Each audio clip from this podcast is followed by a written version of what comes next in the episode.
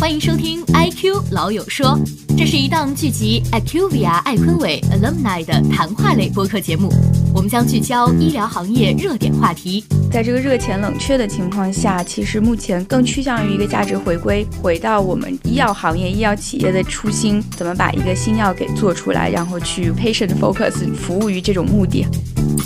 网罗多元视角。从 MNC versus 本土 versus biotech 这种市场的份额上来讲，我觉得未来 MNC 的份额，嗯，还会进一步的保持 biotech 未来的份额的增长，我是比较看好的。我觉得有望增长到百分之十甚至更多。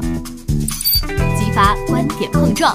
Biotech 大多数的话，可能现在还在一个重人才轻组织的阶段。我觉得从人才的角度的话，三高：高薪酬、高激励，还有高流动。对的，它既要有将相的策略，又要有带兵打仗的能力。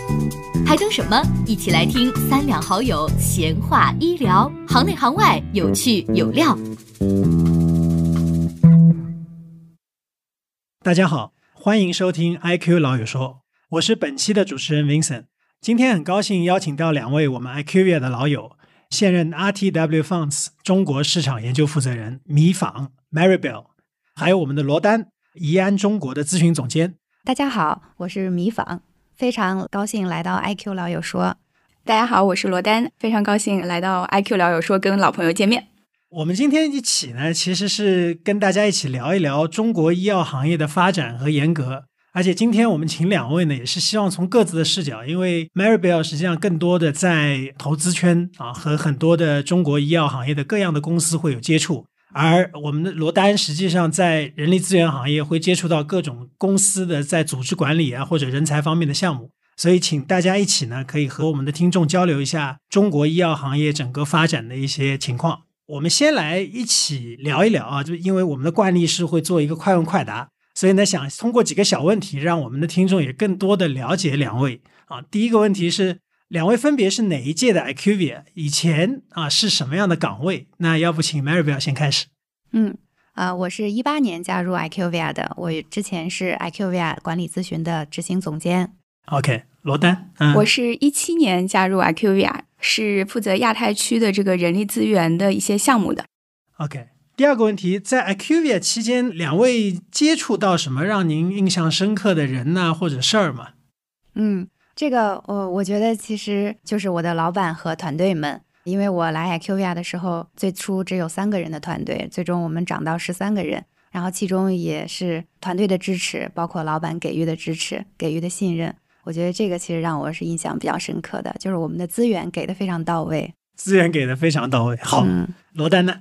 我觉得也是在 IQVIA，就是接触的面还比较广，因为我坐的这个位子的话，可能是一个 global 跟这个 local regional 的这样的一个承接的这样的一个关系，所以在 global 的话也认识了很多，就是我们在美国呀、欧洲啊这边的这样一些同事，然后在亚太区，在中国这边也会因为我的工作关系去跟大家做一些就是员工的一对一的交流。所以也认识了很多有意思的同事，所以我觉得整体这样的一个体验吧，会让我觉得我在 IQVIA 的这个接触面非常的广，然后也让我看到了这个企业组织的一个包容和这个文化的一个开放性，可以容纳这么多多样化的这个人。还有一个问题啊，离开 IQVIA 之后，你们分别从事了什么方面的工作？有什么有趣的职业经历可以分享给我们听众吗？离开 IQVIA 以后，我加入了一家美元基金，负责中国所有的投研工作。我觉得最大的感触应该就是在咨询，它的研究颗粒度是不一样的，它的视角也不一样。我们咨询通常都是研究怎么解决障碍，回答怎么做；投资更多的是回答能做多大。那咨询对于做多大的这件事情上，其实是一个艺术，要看每年 Global 对这个产品的需求。同样的问题，罗丹，嗯，对我这边的话，可能就是一个从甲方到乙方的一个转变嘛。虽然其实，在加入 IQVIA 之前，我本来也是乙方，但是因为在 IQVIA 这个环境下，其实成长了时间蛮久的。再次回到乙方的话，而且我所在的团队是就是专注于医药这个行业领域的。所以我觉得，就是一个是行业的深耕方面会让我有更多的一些接触，另外就是从项目，还有就是企业，就是我们的客户的他的这个背景的一个 diversification 的角度，有这种 FIE 的这种大的 farmer，然后也有这个 local 本土的企业 biotech 等等。对于我个人的成长和接触面来说，我觉得是都是非常有收获的一些经验，然后碰到各种不同的有意思的人和这个客户。好呀，那我们正式进入我们今天聊的主题啊，一起来从两位的经历看一看医药企业的变化，包括医药企业发展，看整个行业的严格。那第一个问题，虽然近年来本土制药，特别是新兴医药企业正在飞速的崛起，也越来越多的企业登上了世界的舞台，但中国的 biotech 的发展呢，其实一直会有一个问题啊，一方面其实国内并没有太多的参考的先例，其实在很多的新兴行业，这个都是一样的。那第二个，实际上相比于一些发达的国家，我们在国外可比性也不一样。就像前面 Mary Bell 也提到，其实大家市场的特性也会有非常大的区别。留给我们的是需要我们自己来探索一条适合我们自己的道路。所以呢，也想请 Mary Bell 先来聊一聊，像中国 biotech 的整个的发展是一个什么样的一个历史，然后又经历了怎么样的一些发展的历程。好的，这是一个大话题，我尽量按照自己的思路跟大家来聊一聊。我觉得中国 biotech 的发展，其实我们如果看它 IPO 的一个阶段，就是在二零一八下半年到二零二零一年上半年，这是 IPO 的高峰期。按市值分的话，IPO 的 biotech 现在平均的这个市值有一百四十多个亿。那如果我去掉百济神州，平均的市值就只有一百个亿。那从港交所上市到第一个产品上市，需要的时间平均是两年。现金转正，这个需要的时间是更久一些的，到三到五年。那我们也可以看到，其实现在很多 biotech 它都属于一个亏损的状态。所以其实从市值方面来讲，现在的市值呢，跟真正的 big farm 还是差很多的。那按市场份额来分，这些 biotech 的 revenue 加起来现在不到五百个亿。刚才也说到了，这个盈利的企业屈指可数。按照五百个亿的收入，我们可以简单的估算一下，它大概占中国医药市场的百分之五左右，那是 local 市场的十三分之一，MNC 的大概六分之一，这也就是按市场份额来分。那在不同的阶段来分呢？之前我们也 research 过 biotech 到最终的 big farm，它最终要经过几个阶段。其实还有一些研究者认为，在中间有一个过渡的阶段，就是 bio farm。那我们也去查了一些定义，其实在国外的话，只有 biotech 和 big farm 这样两个定义。那中间这个阶段，我们可以过渡一下，就把它称为 bio farm。那 biotech 呢，我认为跟外企相比，或跟本土企业相比，其实都是在一个初步发展的阶段。当然，在这其中啊，也不乏有一些做得非常好的公司，譬如说百济。那百济神州就充分体现了中国 biotech 发展的所有元素，譬如说它的 license in。当初跟 c e l g e n 的合作，现在跟 Amgen 的合作。那第二个方面可以体现到它的国际化，它的 license out 也跟诺华一些合作。第三个方面有国际的团队的建设，包括它临床啊，BTK 现在在美国也有近两百人的销售团队。那第四个方面就是它三 D 的 IPO，它大量的融资。第五个方面是明星的管理层、明星的投资人。当然了，它现在是唯一一家市值超过千亿的 biotech，今年的收入有望达到九十亿。虽然说它的利润现在没有回正，但我相信未来它的发展还是非常好的。那从百济可以看到，其他的 biotech 那些将要走出去、计划走出去的公司，我们都对他们充满了期待。嗯，好的，谢谢 Mary Bell。其实 biotech 的发展本身就充满了非常多的不确定性啊，因为我这儿也看过一个数据，如果就看三十年前的美国，实际上到现在来看，它 biotech 的生存率也并不会超过百分之，就不超过五年的企业，其实占比大概在百分之三十左右。然后五到十年能够生存五到十年企业也只占百分之三十六，那最终能够存活十年以上的公司也就只有百分之三十六左右。最后能够看到，可能一百个公司里边，也就最后有一个公司是经过整个时间的验证，然后成功的研发出了产品，然后上市。所以基本上这样的一个历程，就是一个九死一生的一个历程。所以我相信中国的 biotech 现在还是在一个相对起步的阶段啊，还有非常多的一些路要走，但是也已经能够看到有一些企业正在越来越冒出尖来，然后凸显出他们的一些优势。对，从而慢慢的能够发展成一个 big farm 的这样的一个潜力。对的，第一个阶段是要先把自己的产品获批，第二个阶段肯定是全面的准入，第三个阶段是达到比较理想的商业化的结果。嗯，那第四个阶段可能还有就是出海，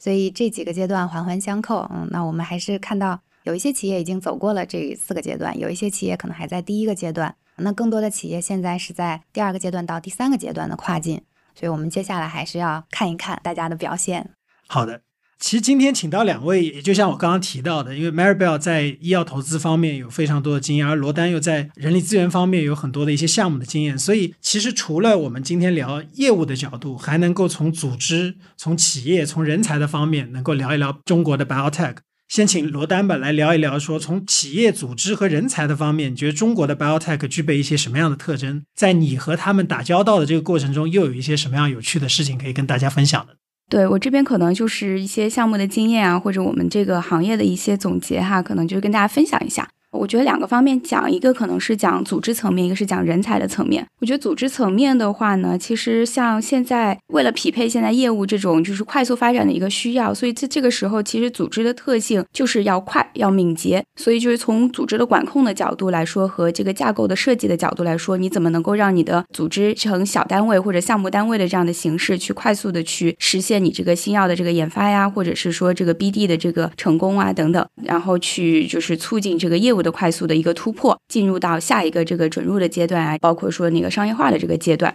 所以从组织角度来说，现在其实更多是重人才轻组织的这样的一个阶段。应该说，就是一些 biotech 公司的话，它甚至会去因人设岗。那当你就是组织进入到一个相对成长期或者成熟期，就是有这个商业化的团队搭建起来 biopharma 的阶段的话，可能你会在组织上说，我更有意识的、前瞻性的去做一个组织的一个设计。但 biotech 大多数的话，可能现在还在一个刚刚提到重人才轻组织的这样的一个阶段。那所以就说到人才这个事情，它怎么去重？我觉得从人才的角度的话，可能三高，一个是高薪酬，然后高激励，还有高流动。那三高的话呢，其实我觉得是匹配当前大部分的 biotech 所处的这个企业成长的这个阶段的，就是它必须通过快速的吸引优秀的高质量的人才，以及这种多手段的激励方式去刺激他们，然后把它吸引过来，让它快速的能够在我的组织内部去出成果。然后，因为在这个市场上，就是说谁能够先有成果，他就基本上占据了一个先机。就像刚刚讲到的，你说美国的这么多的 biotech，到最后真正能够走入下一个阶段的有多少？其实最关键可能就在那个时机上。所以从组织的角度来说，他就在这个阶段在抢人才。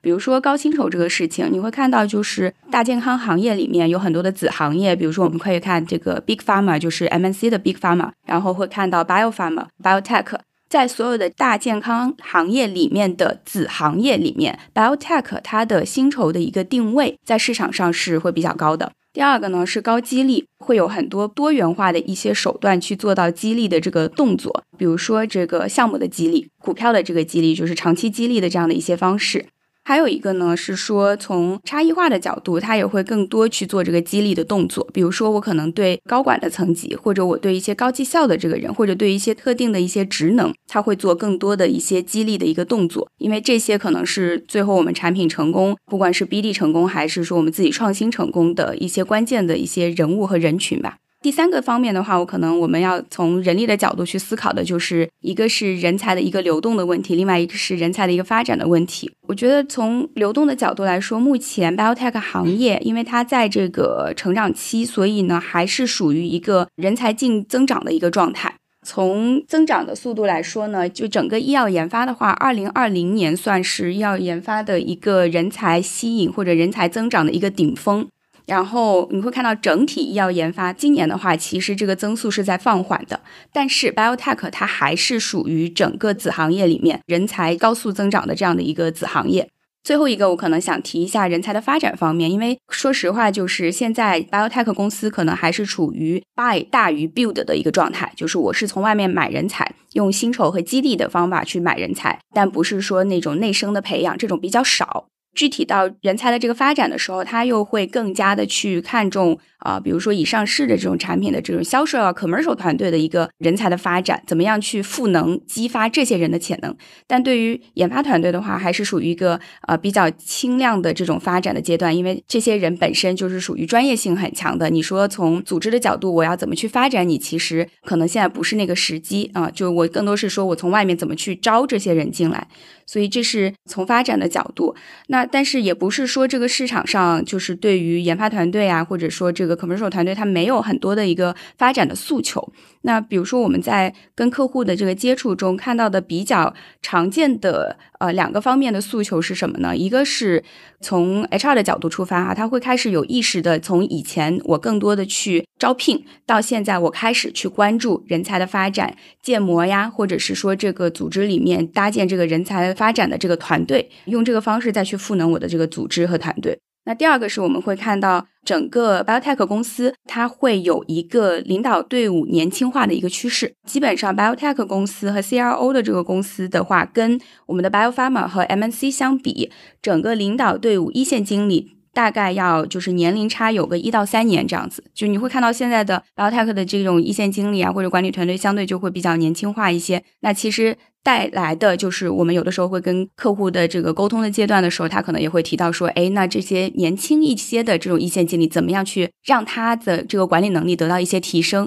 这其实也是他们会关心的一些问题。对，因为 biotech 对原创能力其实是非常强调的，因为我本身就是在做一些发展的事情。一方面，其实我能够从罗丹这边听到说，一个是我要有更多的年轻，所以这个组织要保持一定的活力。第二个，其实越来越多的公司开始注重 build 人才，包括说我怎么利用一些高激励和高薪酬的手段，降低我整体的流动率。是因为另外一个角度，我认为这件事情它也是一个非常 long run 的事情。啊，它不是一个短期我能够见到效果，尤其对于我们很多的在管线里边在做临床实验，它本身就是一个非常长周期才能见到效果的一个业务。所以，其实我觉得从组织的角度能够看到，实际上很多的企业在考虑我如何更好的去适应和匹配这个行业的一个业务特性。对于这个问题，Maribel 怎么看呢？就从组织啊，从企业，从人才的角度，你觉得中国的 Biotech 它有一些什么样的特征？嗯，那如果从企业上来看。比较突出的一个问题，那就是股东跟销售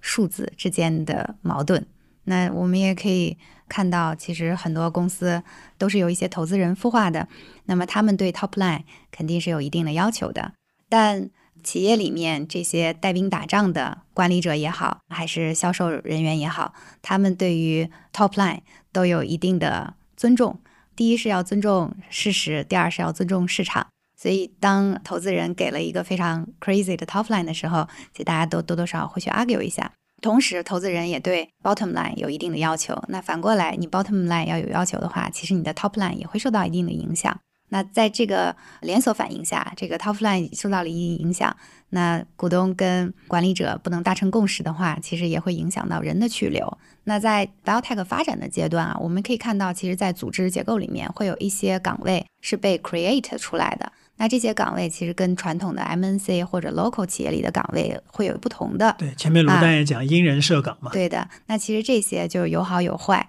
那从人才上来讲，这边我可以多分享一下。其实，在人才上，因为 biotech 初期都是比较呃 lean 的一个结构，需要的是全能型的人才，他既要有将相的策略，又要有带兵打仗的能力，就是到 field 里面去战斗的能力。所以这边呢，我也举一个例子，就是从 CMO 的这个角度上来讲。对于 CMO 的要求，就是我既要又要还要，他既需要这个跟各部门协作，然后跨越各个部门沟通的这个能力，又需要他可以去指挥一个协奏曲，因为他不仅仅是从产品、从准入、从后面的商业化，他其实都要考虑到一些策略，所以这些策略需要在早期就反映到临床的这些研发策略上，所以它是一个通才，它不只是仅限于医学。那我们也可以看到，其实，在市场上对于 CMO 的要求，他必须得要是个临床的研究的专家，他又得是个懂药品政策的专家，他还得是个数据专家，然后还得是个转换医学的专家，也同时需要是个学术的专家。那相应，我这些东西做完了，我还得把这些数据给各个 stakeholder 讲，那他还得是个 PR 的专家，还得是一个沟通的专家，外部的沟通、内部的沟通。同时还得是个准入的专家，因为我们在进医保的时候，或者说在国外准入的时候，其实证据包括 key message，包括它的 HUR 的材料，都是需要医学这边去提供的。那最终他还得是个合规的专家，因为现在合规不管是 MNC 还是 local 还是 biotech 都是非常重要。所以你看，他对 CMO 的要求非常非常全面。那这不仅仅是 CMO 要求这么全面，各个岗位包括 CCO、CBO，然后当然 CEO 肯定要求也是非常全面的。在 biotech 里面，对于这些人才的要求都是比较全面的，都要你横跨各个领域。嗯，是罗丹前面在讲说，现在大部分的 biotech 都在 buy，但是慢慢的大家要越来越多的去 build。因为如果按照 Maribel 刚刚你讲的对人才的需求，反正就我这么多年招聘的经验，我觉得白也白不来。对，基本上你你你可能一部分它是原来具备的，但更多的要通过。他在这个加入到这个 biotech 的新的组织之后，和管理层大家一起打仗打出来的一些能力，而不是真正他已经具备了。因为其实每一个组织，如果我们去看这个人的特性，你前面讲到的，我的面面俱到，在每个组织它的比重、它的侧重。和它的一些突出点也有可能会不一样。对我同意，嗯，有一些公司可能更侧重于连接医学和研发，有一些公司可能需要这个岗位更专注于医学，有一些公司可能需要这个岗位更专注于战略策略。当然了，就是有一个全才呢是最好的，但当这个公司有一定的需求的时候，其实对于这个人才也会有一定的呃，就是更定制化的要求。嗯，对，是。其实大家都在说 biotech，中国的 biotech 要走向世界，走向世界。但实际上，一个我了解到，好像很多的我们本土的 biotech 公司，虽然说是国际化讲的很响，但还是比较少的公司能够真正现在已经设立了海外的办公室，对吧？但另外一个，其实也想问问两位的意见，尤其是 Maribel 也想先问问你，就你觉得中国的 biotech 公司如果要走向世界，它有一些什么样的挑战，它需要面对的？嗯。我觉得大体上可以分为三个部分。那第一个部分肯定就是呃产品出海。那产品出海其实也会有很多挑战。就是我看了一下二零二零年的数据，其实当时呃我们出海的这些产品里面，嗯或者说在国外就是申报了 IND 的产品里，其实被评为 breakthrough 的 therapy 的其实很多。然后也会有很多产品被评为 orphan drug destination。那也有很多产品是 fast track。其实这些都非常多，但如果你仔细的去看，它真正被评为加快审评审批的产品，可能就是个位数字。所以这个我觉得在产品出海上，在产品本身，嗯，就是产品的这个嗯数据也好，或者说它治疗的这个呃就是领域也好，它的技术也好，都需要再加强。那其实，在产品出海里面，有一些公司也会采取不一样的路径。那有一些公司是呃 license out，像比较成功的啊，像传奇，包括白记、融昌啊、爱丽丝，其实他们都会以不同的形式去做一个 license out。那还有一些更多的一些公司，那就是以自研。那自研的话。其实也会有很多挑战，包括在 CMC 的挑战，跟 CDMO 也合作的挑战。特别像 CAR-T 公司，它要去做 CDMO，中间还要再做 tech transfer，这些其实都是需要时间，都是需要跟临床试验有一个更好的连接。那从临床试验的这个角度上来讲，我觉得因为 IQIA 在这方面是专家了啊，我就是把挑战先跟大家 list 一下。比如说在美国找 PI。那实验设计到底怎么做？CRO 的进度怎么催？病人的入组难易程度，其实都会跟整个临床试验进度时间有关。那临床试验的时间又跟 cost 有关，所以这些都是需要去把控的。那包括病人的随访、随访的难易、随访的频率、给病人的这些补贴等等等等，都是在产品出海当中需要考虑的。那 IQVIA 其实在临床试验这边还是有非常呃深的经验的。那如果有一些企业需要出海的话，其实还是需要找一些比较靠谱的 CRO 去做临床开发，这样子可以达到事半功倍的效果，比较有效率。否则，我们的我们的我们的 Lumina 还不忘给我们对给给对给旧东家打个广告。对的，嗯嗯，因为自己呃，我们现在孵化了一个创新企业，其实我们面临了一个比较大的困难，其实就是去对临床试验有一个比较全面的 assessment，然后在推进的过程当中也比较有把控。这个其实是我们面临的，就是在做临床试验之前面临的一个挑战。嗯嗯，再别说在做临床试验的过程当中还有这样那样的挑战了。是，嗯是。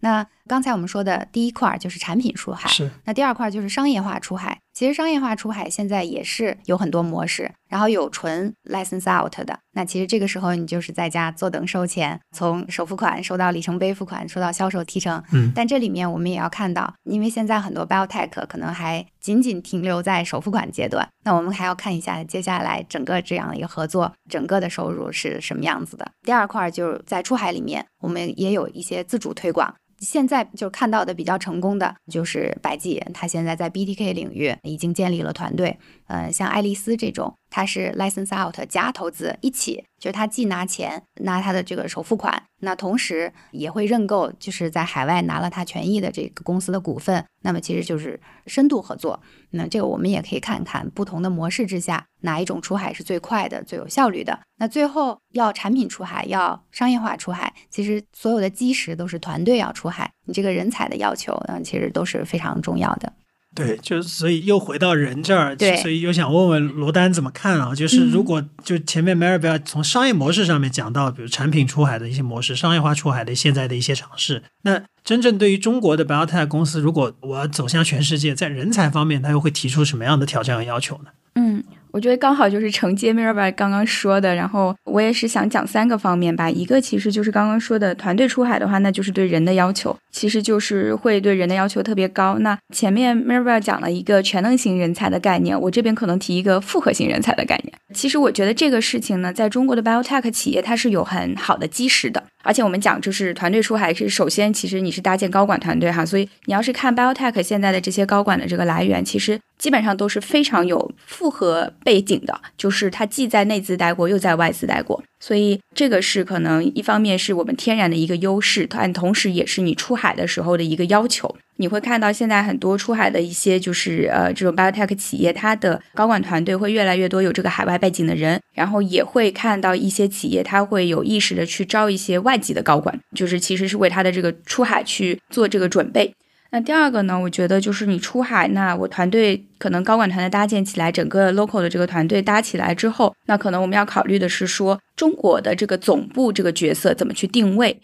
啊、那可能以前的话呢。虽然我们是有这种从外资过来的一些高管，但他毕竟原来的那个环境要求下，global 的一些就是指示啊，或者说政策摆在那儿嗯，他去承接。但现在往外走了，那你怎么去在扮演好中国总部的这样的一个角色？我的这个管控到底管到什么程度？管多管少这个事情，就是对于这个未来就是这个组织和业务的这个发展，其实是蛮重要的。那讲到这个管控这个事情呢，又不得不提我想讲的第三个点，就是你在这个管的过程中，可能会涉及到沟通的问题、文化的融合的问题。这些的话也是听上去会比较小的一个点，但其实它在出海的过程中，我觉得是非常关键和重要的一个垫脚石。这个地方打通了，后面才会有说我怎么去 enable 当地的一个组织去把这个业绩给做出来。好的，其实我感触也挺深的，因为之前的工作的关系，在中国的上市公司待过，但虽然不是在这个行业，但是也接触当这个上市公司要去做出海的时候，我们怎么定位中国总部的一个问题。所以实际上，我们也当时也聊了很多的来自于外资企业的一些高管，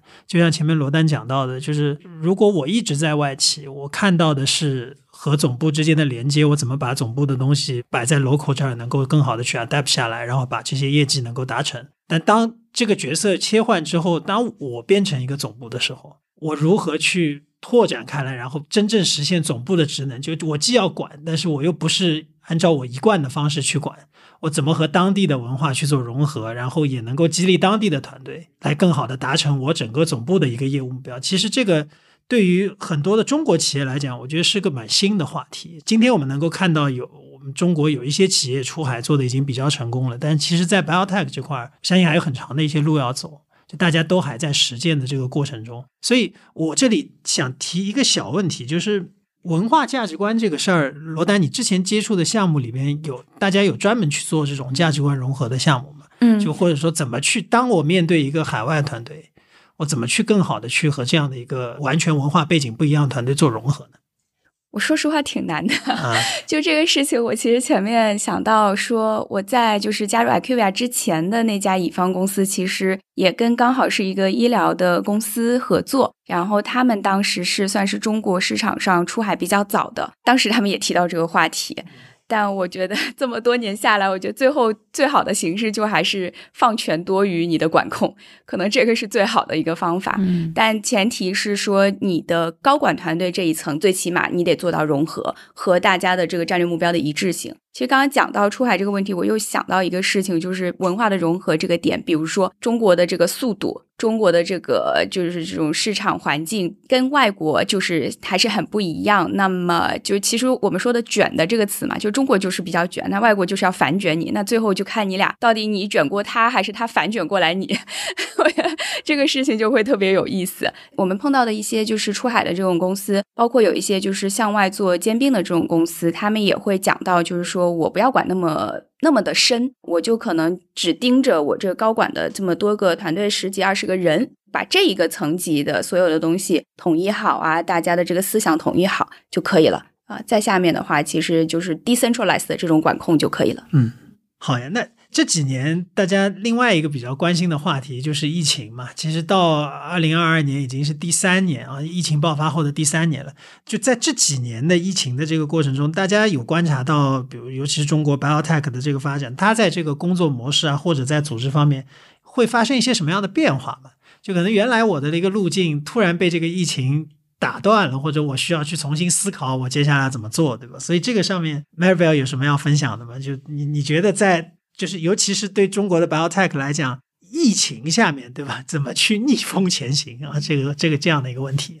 嗯，首先我说一下，其实整个环境下就不单单是对 biotech 的影响，对整个医药行业、医药企业的影响都是有的。首当其冲就是需求端，需求端因为病人的就医就诊率就下降了。那医院的接诊肯定也下降了，医院的接诊下降，你随之而然就是你的处方其实也是下降的。我们也知道影响比较大的，像呼吸科，对吧？它的这个处方量就下降的比较多。那从供给端来说，药品的物流都有一些问题，特别是前两个月上海封控，有很多药品其实都不能正常的这个运输，嗯，包括你销售 team 不能正常的拜访，marketing 开会受阻，医学的项目也受阻。就是外部的影响。那团队内其实，特别是针对于 biotech，有一些团队其实是新组建的。那不能面对面的沟通的话，其实新团队的磨合的效率就会变得非常低啊。有一些企业就是在家办公，也没有 face to face 的交流，那沟通企业文化的融合就是受到一定的影响。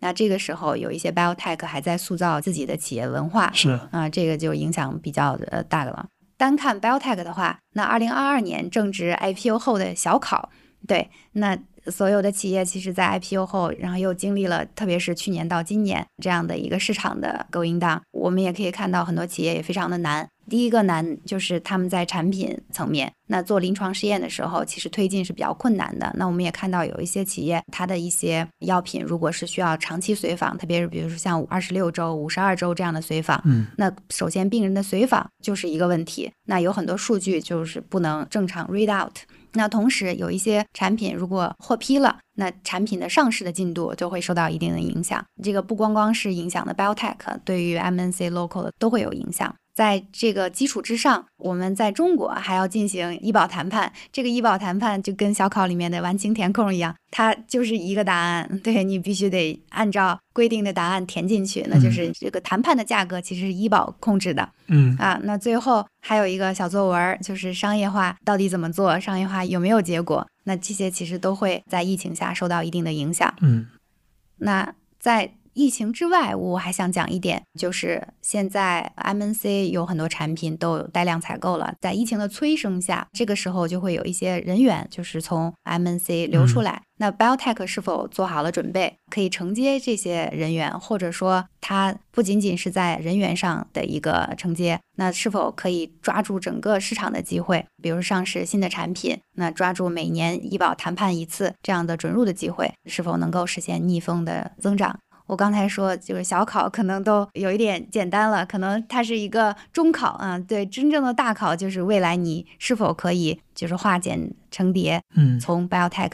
生长为一个 big farm。嗯，好的，这个听上去非常多的难点，对吧？然后你也说了，这个现在属于一个就小考都是轻的，实际上应该是一个中考量级的一个难度，而疫情无疑是增加了这件事情。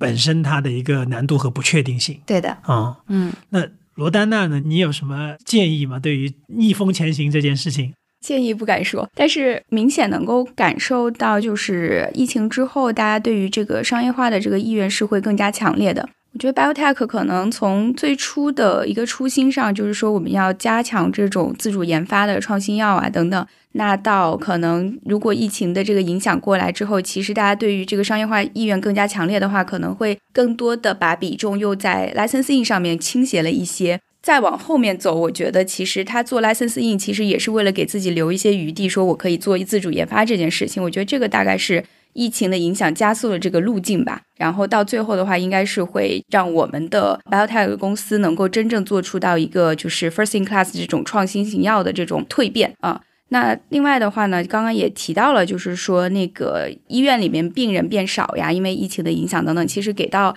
呃 biotech 公司给到医药行业最大的一个难点就是进院难，不管你是做临床的实验研究，还是你是做销售。包括医学啊等等这些，其实都一样，就是整个进院就难。我看到的可能是说，在临床的层面，目前去走 virtual 这条路的还是会少一点。我知道 IQVIA 之前其实好像已经比较前瞻性的去探索这个 virtual trial 这些东西，对。然后今年好像隐约记得有看到一个公众号，好像今年有一些小呃初步的成果。是。但是呃，我可能聊到一些客户的话，他们在这方面的尝试还是比较少的，就从客户的角度来说。但是在商业化那一边，就是销售端的话，virtual 的这个工具，go digital 的这种口号喊的就比较多，工具手段也会比较多，可能这个就是说疫情带来的加速发酵之后的一个结果吧。那另外我在想，Maribel，你前面也提到，有些公司其实它在这个过程中也在建立它的企业文化，在这件事情上面，你的观点是，你是认为策略管理在当下可能比文化更重要一些，是吗？嗯，我觉得企业文化也是非常重要的啊，特别是在创业初期。企业文化它一般都是跟绩效相关的。那企业文化其实本质上是难以复制的，就是所有的企业面临同一个问题的情况下，为什么有些企业可以 survive，有一些企业不能 survive？那还有一个就是健康的企业文化可以让这个组织可以更快的能够适应改变，那更敏捷。所以我觉得企业文化它可以说是整个 resource readiness 再往下一层的一个基石，一个 core value。嗯嗯。那两位日常的工作接触非常多的这个医药行业的这些公司和项目，所以也可以从两位的角度，作为我们这个活跃于在医药行业的这样的一个专业人士，你们是如何展望未来中国医药的市场格局的呢？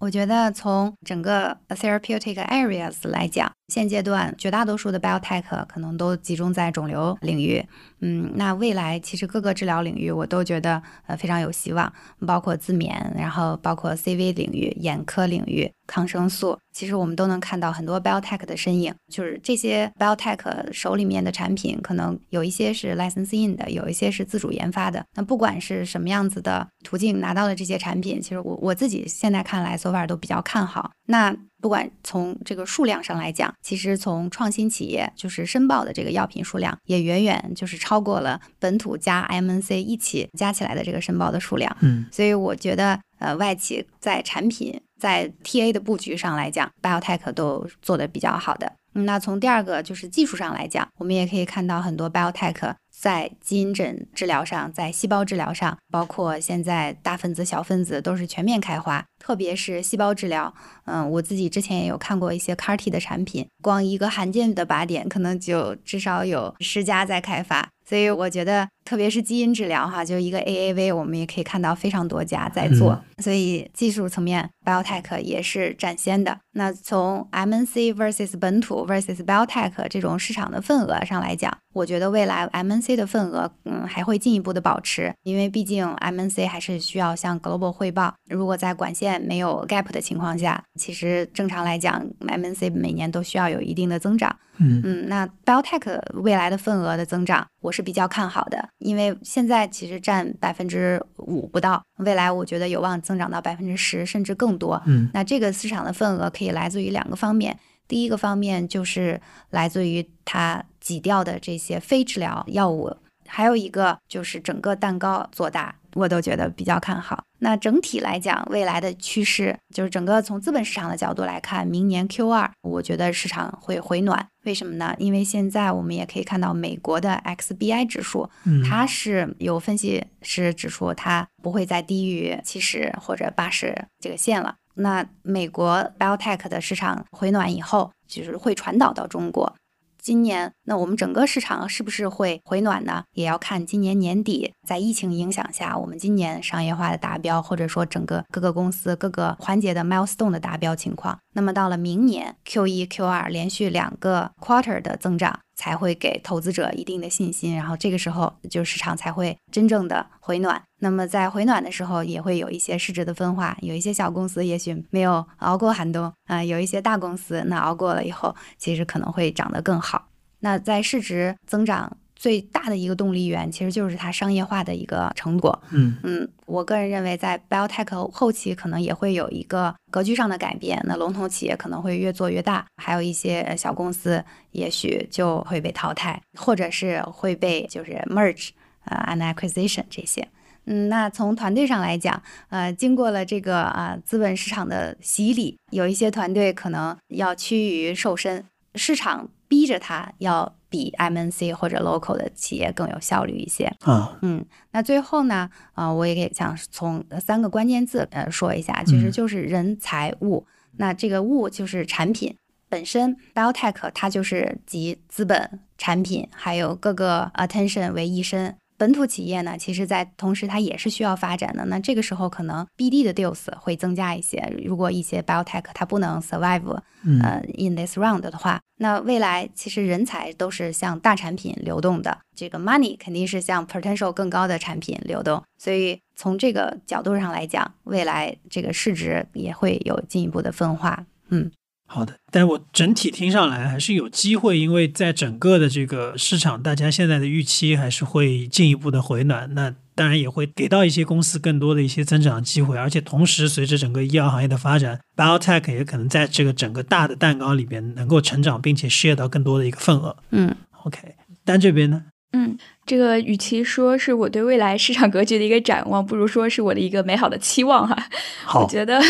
呃，我也讲几个点，一个是我觉得像刚刚 Mirabel 提到的，就是在资本寒冬之下，或者在这个热钱冷却的情况下，其实目前可能更趋向于一个价值回归，那么就是回到我们医药行业、医药企业的这种初心，怎么把一个新药给做出来，然后去为我们说就是 patient focus 服务于这种目的哈。然后我觉得确实就是目前大家可能 biotech 可能大多数还是在于说我要尽量 survive 下来，然后过了这个寒冬期，可能再去就是有下一步的这个发展。就是我觉得活下来的 biotech 呢，它可能要不就是会去做转型，要不呢就是还是坚持它的这个创新。然后这个创新可能其实还是靠 license in 来养这个自主研发，目前可能还在这个阶段。但应该说未来的一个趋势，我会更期望和看好，就是说在这个一段的这个大浪淘沙过后，我们看到的真金，然后这个看到真正有创新性的这种 biotech 企业起来，以及走入到下一个 biopharma 以及 big pharma 的这样的一个阶段。我觉得这有点像是事物发展必然的一个规律吧，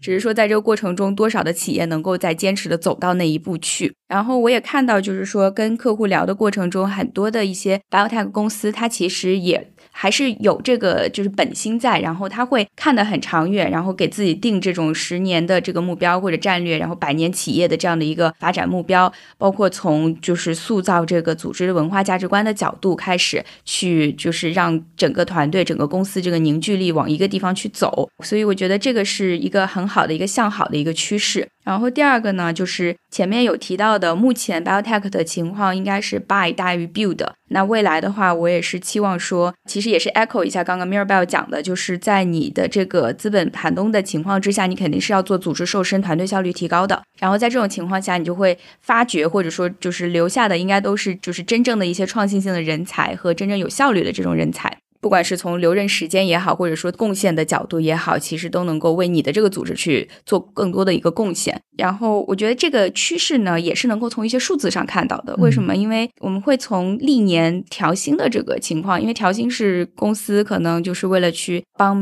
员工去 catch up 这个市场的一个动作哈。一般可能啊、医药行业相比其他行业来说都是比较高的，普遍来说。然后，但是你会看到，就是可能过去。多年的话，五到十年的话，其实是会呈现一个下降的一个趋势。虽然它还是同比其他行业还是会高一些，但它整体呢调薪率是往下走的一个趋势。包括它在呃薪酬的配比里面，我们讲就是固定的部分和浮动的部分，浮动就是用来做激励作用了嘛，嗯就是以前一直是属于就是浮动的比例非常高，那其实浮动的比例现在也会有一个就是放缓的这样的一个趋势。嗯那其实这些数据它呈现的到最后就是说，人才不那么容易，因为人是趋利的。当你的这个外部的市场啊，或者说这个工资也好、激励也好，给到的很多的时候呢，那么人就会很想就是往外跑。当这个冷却下来的时候，其实也就是在人才的稳定性上可能会增高。那人才稳定性增高，你才有这个基础去做 build 的这个动作啊，去看得更长远，从而驱使这个企业它更往长远的去看和这个发展。所以这也是一种成熟的表现啊。对对，啊其实就是从一个初创到成长到嗯成熟这样的一个阶段的一个过渡。我觉得嗯未来终于是要趋于成熟的。嗯对嗯，然后我觉得还有一个点是说，呃，包括中国的管理人才吧，因为我做这种人才啊组织方面，我可能嗯比较关心这个点。嗯，包括可能十年前我就开始进入到这个行业做这些事情，会有新型的管理人才或者职业经理人出来。然后呢，这些人才的特点呢，可能你带有着以前 MNC 或者西方的这种管理理念、管理手段的这种技能在身上，但同时中国的 biotech 企业又给了你两个很天然的一个特性带在身上，一个就是韧劲，一个是敏捷。嗯我觉得这两个点的话，是属于中国的 biotech 公司给到我们的人身上最好的一个锻炼和培养，让他有了这两个技能。那再加上他不管以前还是说就是成熟以后的这种偏传统一点的这种管理的这种呃技能，我觉得加在一起，这样的一些管理人才其实会是比较可贵的，在市场上，也是我觉得是会比较新型的复合型的这种管理人才。嗯对我最后再分享我自己一个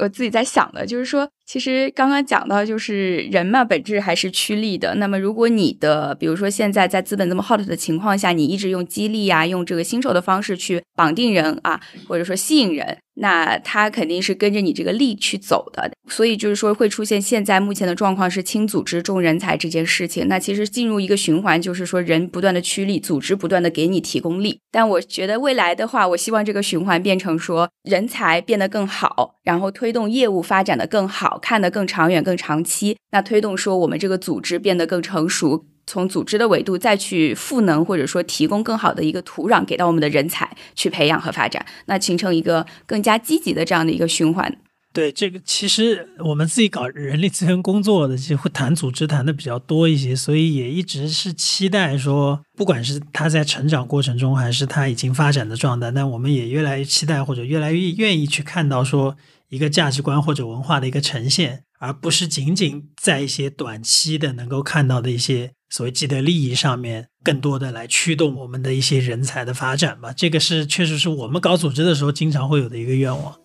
好呀，那也非常感谢两位今天做客呃 IQ 老友说，呃也感谢大家的收听啊，我们期待呃下一期播客见，